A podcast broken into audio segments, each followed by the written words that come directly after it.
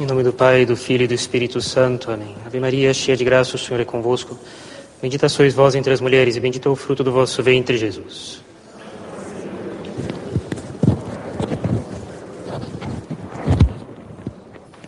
Nossa Senhora das Dores. Podem sentar, por favor.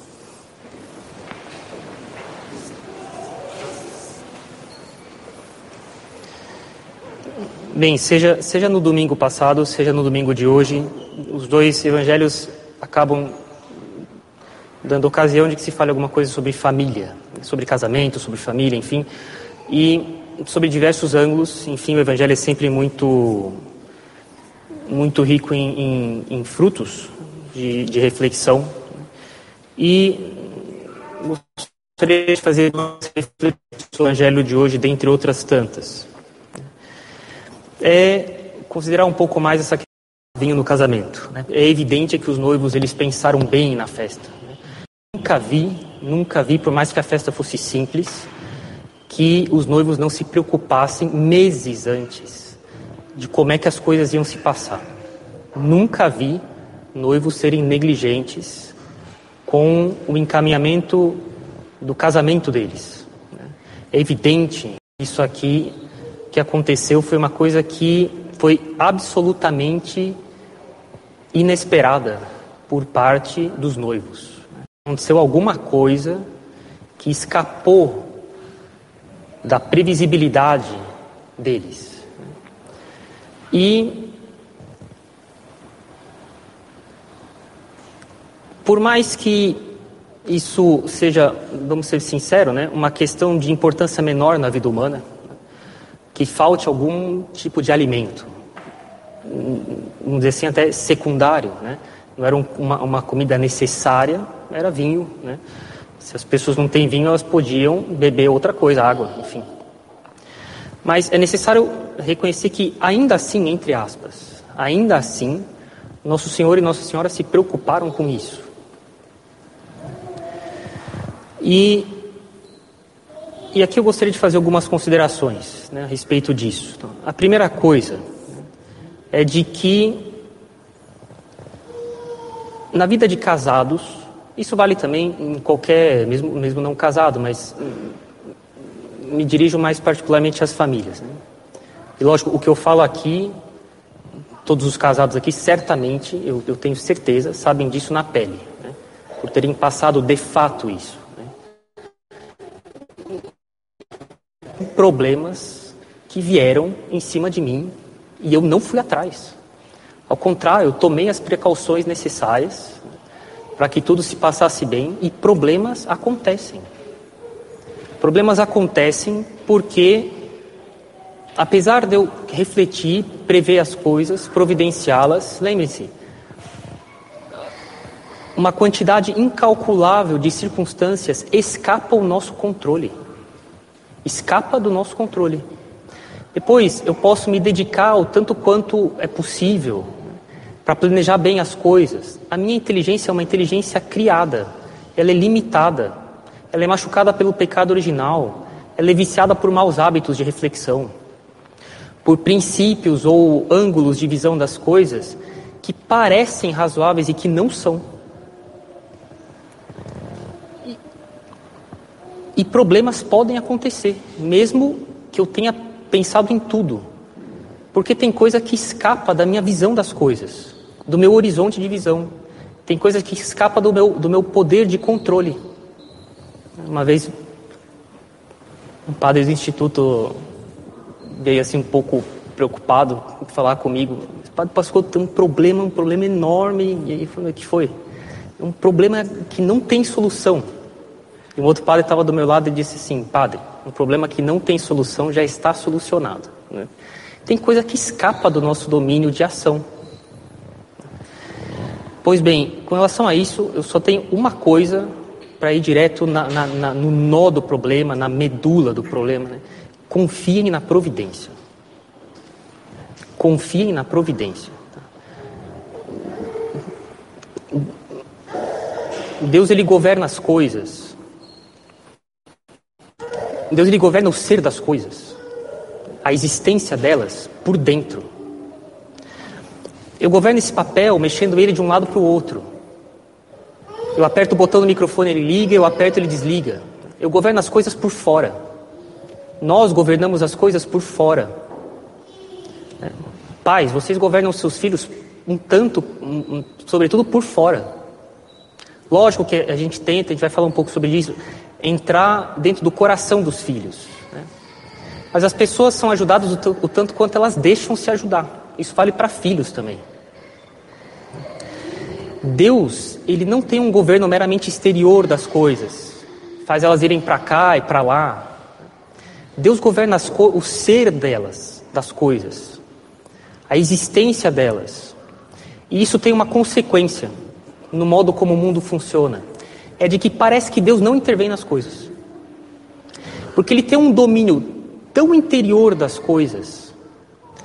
Eu vou usar um, um, uma expressão um pouco tão total das coisas que ele as governa com uma sutileza impressionante.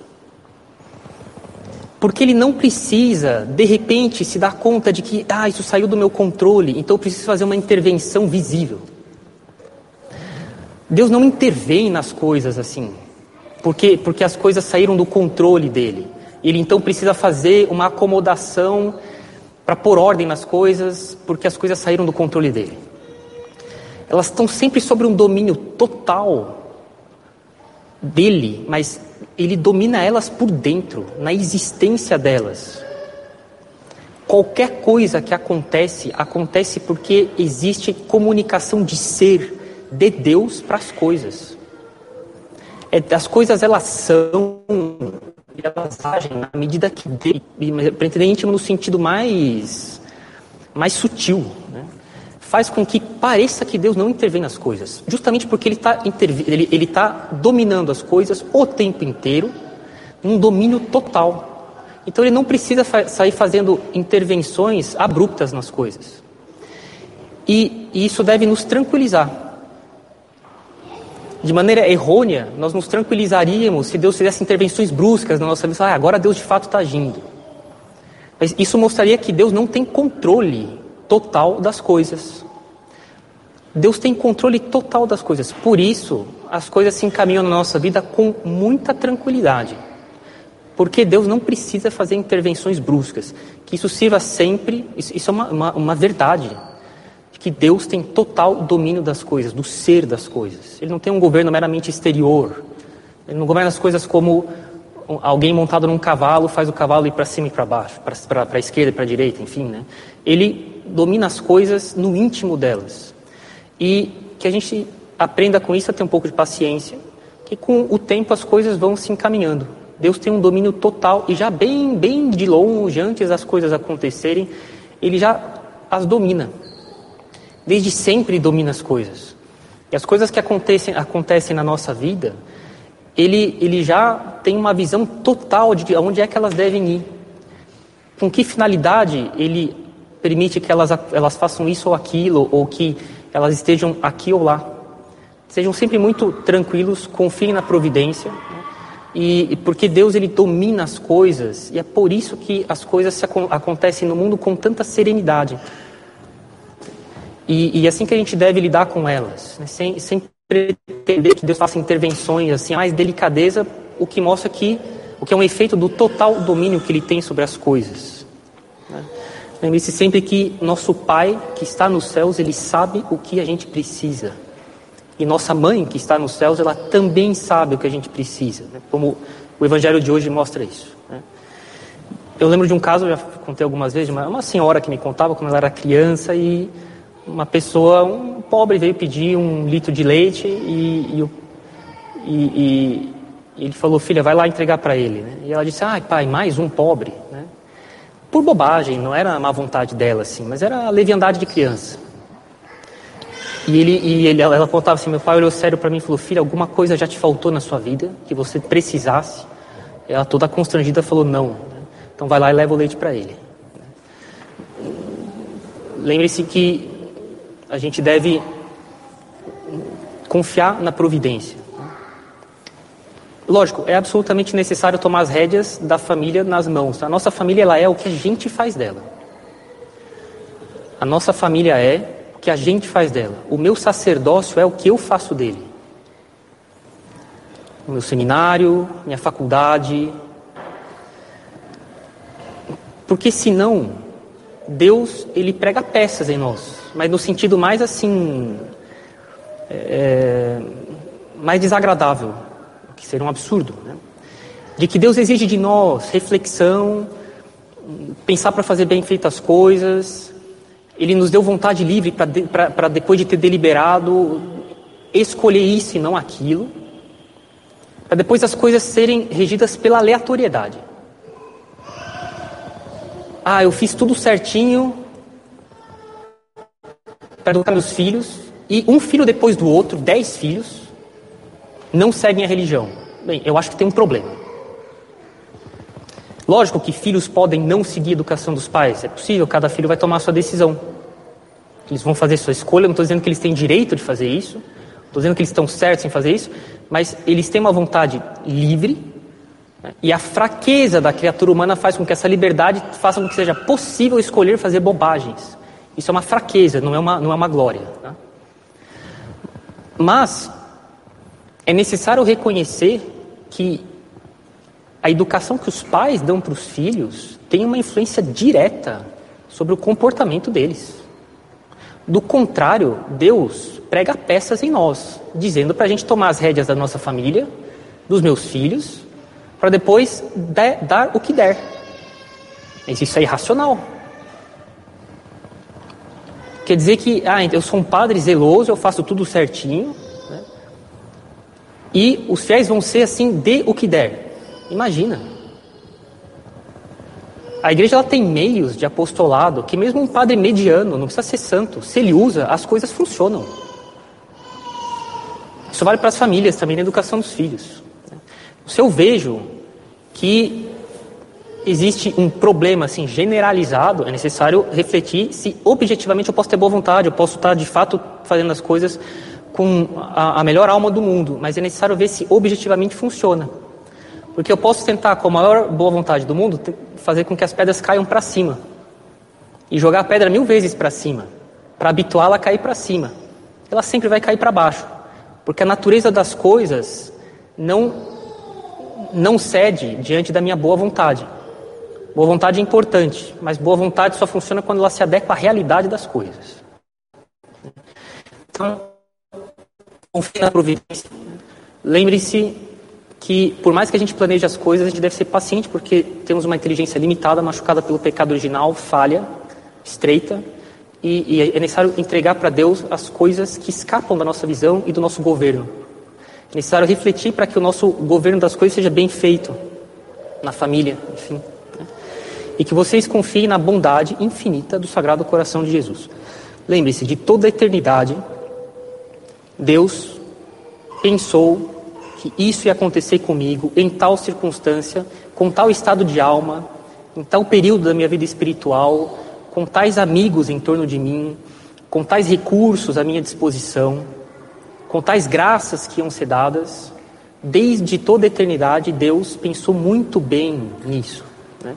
E, e, e, insisto bastante, acho que uma das coisas que mais ofende o Sagrado Coração, para não dizer a mais ofensiva, é que ele veja da nossa parte algum pensamento assim, não, finalmente eu é que sei o que eu estou fazendo e Deus não.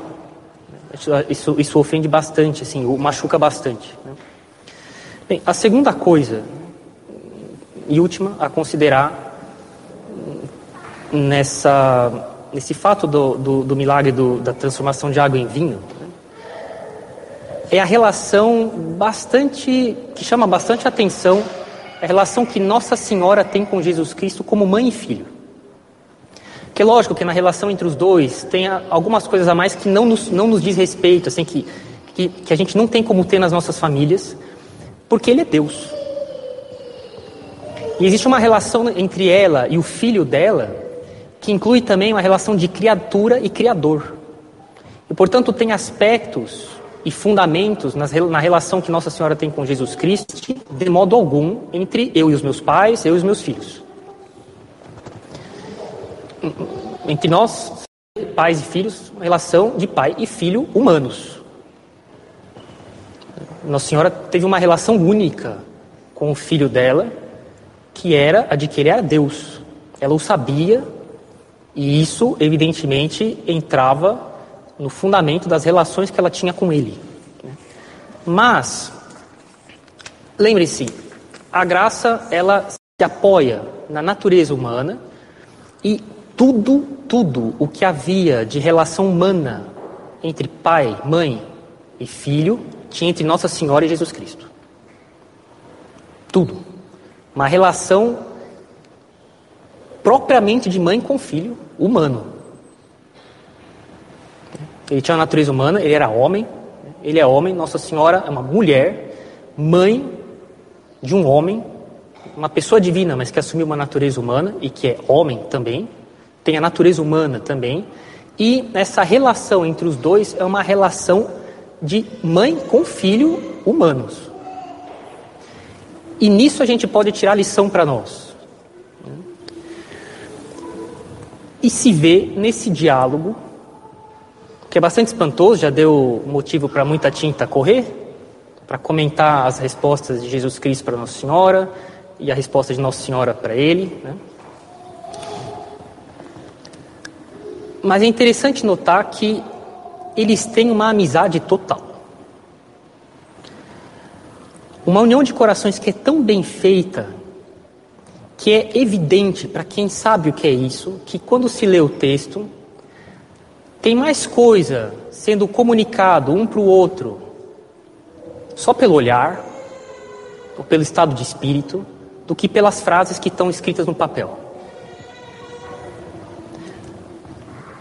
Talvez entre vocês, espero que haja, mas também entre pessoas que vocês devem conhecer, casais, já há anos, anos de casamento, décadas de casamento, que só de olhar um para o outro já entende o que o outro quer dizer, mas de amizade.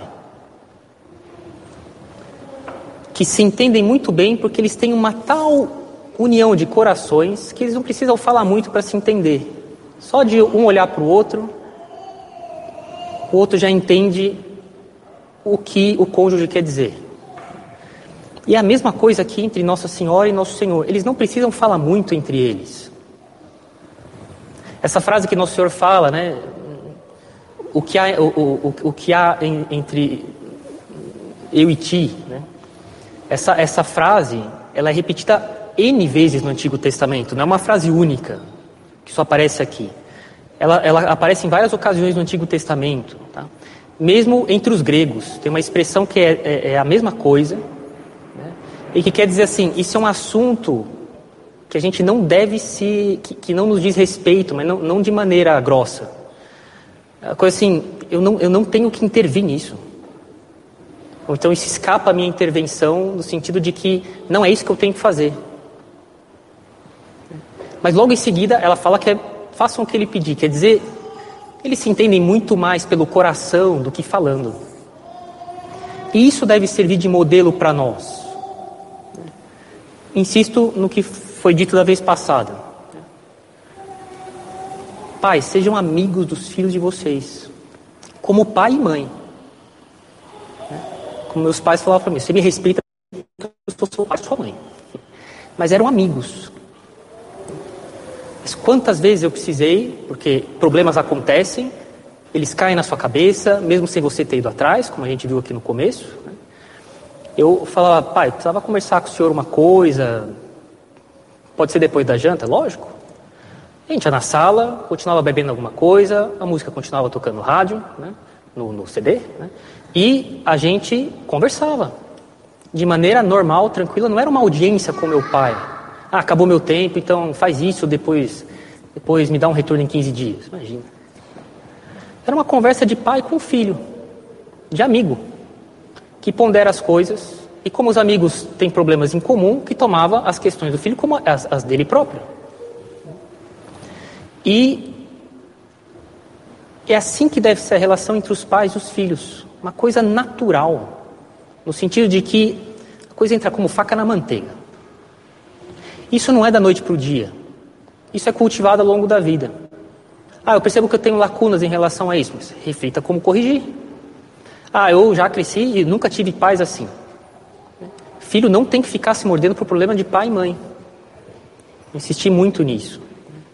Filhos, os pais de vocês são seres humanos. Eles são homens. E pode acontecer qualquer coisa. Essa é a verdade. Eles podem fazer, Deus nos livre, qualquer tipo de bobagem. Isso não pode fazer com que vocês fiquem se corroendo por dentro. Vocês têm que encaminhar a vida de vocês, não ignorando os pais de vocês, se um dia isso acontecer. Mas que vocês tenham honra por eles, vocês agradeçam eles tudo o que eles fizeram por vocês. Enquanto vocês dormem, enquanto vocês estão longe, eles se dobram em dois para dar por vocês o que eles não dão para eles. Porque pai, é, pai e mãe é assim. Essa é a verdade. O que a gente não faz por nós. E a mesma coisa, a mesma coisa vale de padre, né? O padre ah, padre, eu tenho receio de incomodar. A gente se dobra em dois para achar um horário. Mas a gente atende vocês, não tenho medo de incomodar. Pai e mãe faz pelos filhos o que eles não fazem por si mesmos. Que os filhos tenham sempre muita consideração pelos pais, por mais que eles possam ter algum problema. E que vocês encaminhem a vida de vocês bem encaminhado, mas que de um jeito ou de outro, vocês sempre procurem, pais e filhos, a ter um só coração o tanto quanto é possível. Lógico, tem temperamentos que são mais afetivos, tem temperamentos que são mais fechados. Tem coisas que vão além do temperamento. Experiência de vida, modo como a pessoa digeriu alguma coisa ou não digeriu, assim. E, e, e isso faz com que cada alma seja bastante única, mas que vocês procurem ter um só coração entre vocês, mais ou menos. Mais no sentido de numa maior profundidade ou numa profundidade a que for possível. Né? mas que isso é uma coisa que a gente cultiva. E que se procure ter mais uma, uma, uma, uma, comunicação em família mais pela convivência do que querendo ter razão. Né? São Paulo, na, última, na epístola de hoje, na última frase, releiam depois, né? Assim, não alta sapientes, não querendo saber coisas elevadas. Lógico que, que para quem tem condição é bom isso. Conhecer a Deus de maneira mais elevada, mas fala, sendo humili, humili, humilibus quer dizer, é, estando de acordo nas coisas mais básicas, mais humildes, aquelas coisas que são comuns na convivência humana. De, de que adianta você ficar querendo mostrar que você sabe muita coisa e depois você é, é bastante complicado nas relações sociais com as pessoas. Né, lembre-se, sejam bons entre vocês. Nossa Senhora foi boa com esse casal. Ela foi bom, boa com o filho dela. Ele foi bom com ela ele foi bom com esse casal. A gente deve ser bom em família, mais do que ficar querendo dizer o que eu sei, etc. Né? Que, que, as nossas relações sejam de bondade. E é isso que forma uma boa família, né? uma família cujo ar é respirável. Né? Os filhos pensam, poxa, que bom que eu vou voltar para casa. Ao invés de pensar, ah, poxa vida, eu tenho que voltar para casa. Né? Mas que seja uma coisa construída ao longo do tempo. Lembre-se, as coisas humanas como eu falei da providência, elas acontecem com calma. Nada de intervenções intempestivas. Né? As pessoas ficam doentes, elas se recuperam com calma. É, os médicos têm que ter paciência, eles esperam o remédio agir, pode demorar semanas. Os agricultores esperam semanas, meses para as plantas crescerem. É assim que as coisas humanas são. Elas levam tempo. Né? Os filhos absorvem com lentidão, que a gente fala. Depois, 13, 14 anos, eles depois da gente tanto falar, eles começam a usar. Espero. Né? Coisas que a gente falou desde pequeno e, e eles não, não retêm. Né? Eles vão reter. Mas é necessário ter calma. Né? E, e, as coisas vão, se vão acontecendo com o tempo. Né? Eu lembro, meus pais falavam coisas milhares de vezes a mesma coisa. Né? E, e, e, eu, ah, tá bom, tá bom, tá bom. E lógico que não estava bom, né? Assim, era criança, nem me preocupava, fazia as coisas tudo por impulso, né? Depois de um tempo, você começa a refletir acontece alguma coisa, opa, é isso que meu pai e minha mãe falaram. Né? E, e, pode ser que eu ainda começando a minha vida de adulto, né? entrando na vida adulta, com o tempo eu, eu, não, eu não seja assim tão, tenha tanta destreza assim, estou só começando, mas pelo menos a gente evita o pior. Né? Então, é, que vocês sejam bons entre vocês, né? como a gente vê que há a relação entre Nossa Senhora e Jesus Cristo, né? que além das relações entre mãe de Deus e Deus, tem como, como, replicar nas nossas relações familiares, tem tudo ali que é parte de uma família, relação de pai e mãe. Jesus Cristo é filho de verdade de Nossa Senhora, como filho de vocês é filho de vocês. E ela é mãe de Jesus Cristo, como vocês são mães de, de, dos filhos de vocês, mesmo, de verdade, sem, sem, sem faltar nada. E, e nisso a gente pode imitá-los, de sermos bons entre nós. Em nome do Pai, do Filho e do Espírito Santo. Amém.